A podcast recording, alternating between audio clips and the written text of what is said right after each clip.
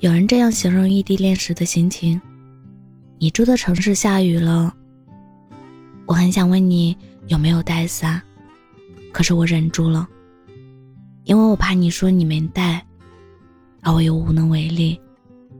异地恋真的很难，想抱的时候抱不到，想陪的时候陪不了，甚至有种跟空气谈恋爱的错觉。两个人只有在见面的时候，才能真真切切的感受到对方的温度和气息。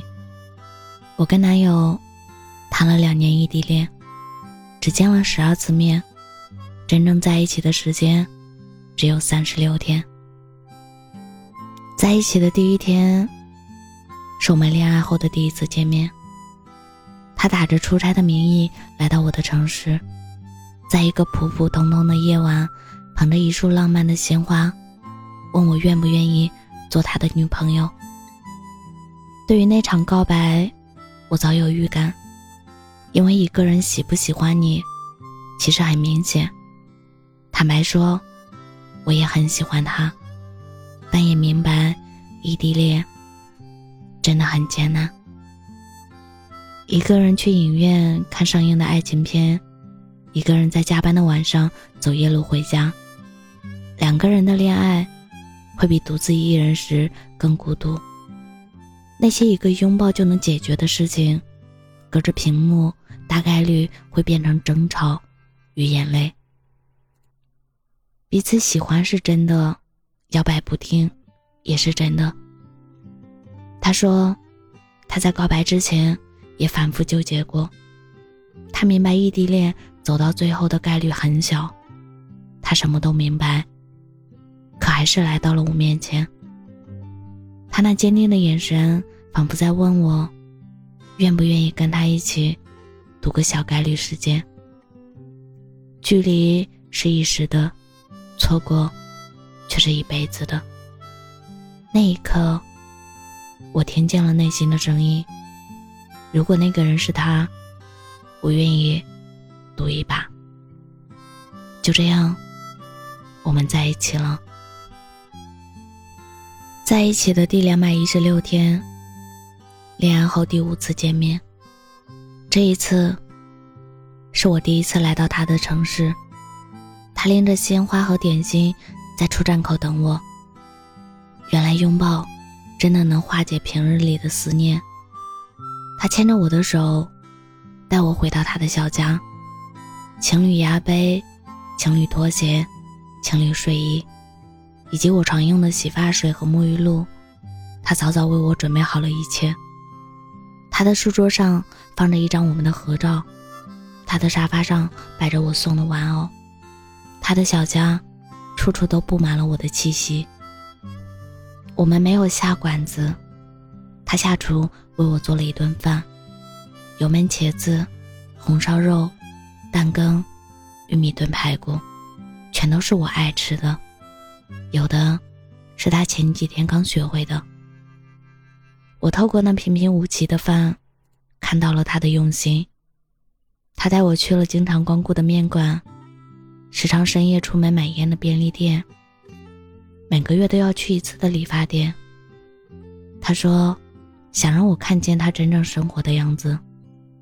他真的有在好好规划我们的未来。在一起的第五百二十三天，恋爱后第九次见面，我们都有一个备忘录。里面写满了两个人要一起做的事，比如来一场海边的旅行。于是，我们在海边见面了。见面的心情是雀跃的，但也掺杂着疲惫。每一次见面都需要消耗大量的精力与金钱，加班好几个晚上，才能换来两天的调休，来回的机票钱、酒店钱、吃喝玩乐的钱。要花掉将近半个月的工资。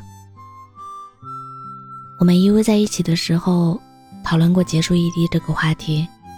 他说，他查过北京的工作，有很多对口的。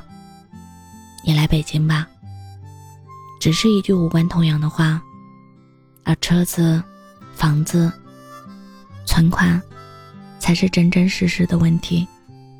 现实是我们努力一辈子，也很难在北京买房。北漂多年的我，去他所在的城市，才是最优解。说实话，我害怕去陌生的城市生活，可一想到有他在，也就没什么好怕的。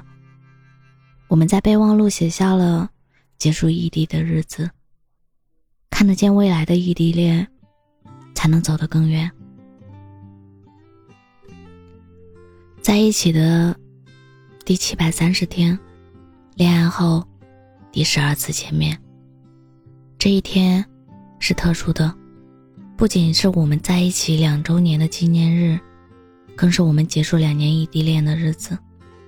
我拎着大包小包来到他的城市，他一见到我，就给了我一个大大的拥抱，然后将一把钥匙交给我。他重新租了一个大一些的房子。他说：“我们以后会有自己的家。其实，结束异地，并不意味着圆满。往后的日子，仍然有争吵，有摩擦，未来还有很远，一切都未完待续。只不过，此刻正在相爱的我们，坚定的相信，一切都会越来越好。选择异地恋的人，是愿意等待彼此的人。”是不愿意互相错过的人，想告诉所有正在经历异地恋的情侣：如果说异地恋是理想主义，请相信理想主义未必会败给现实主义。见不到面的日子，就各自好好生活吧。也许会孤单，会难过，但熬过去之后，一定会迎来一起生活的那一天。就像这句话说的一样。别着急，你先读你的书，我也去看我的电影。总有一天，我们会窝在一起，读同一本书，看同一部电影。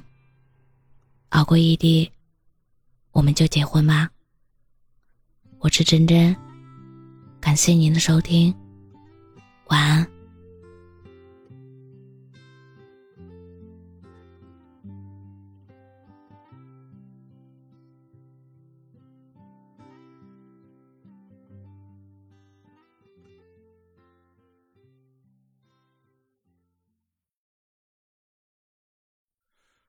也说不出你到底哪里好，只是除了你，我谁都不想要。在孤独的夜，思念如此难熬，眼泪忍不住的掉。你是触不到的烟火，也是够不到的泡沫。其实我明白没结果，偏要一错再错。情与爱让人太折磨，注定我飞蛾扑向火。爱上你是我犯的错，最后失魂又落魄。我也说不出你到底哪里好，只是除了你，我谁都不想要。在孤独的夜，思念如此难熬，眼泪忍不住的掉。如果离开我。你也能过得好，我不会纠缠，余生不再打扰。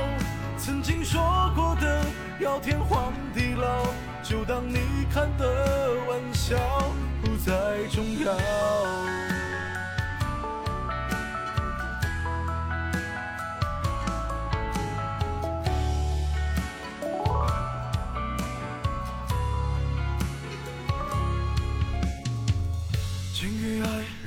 太折磨，注定我飞蛾扑向火。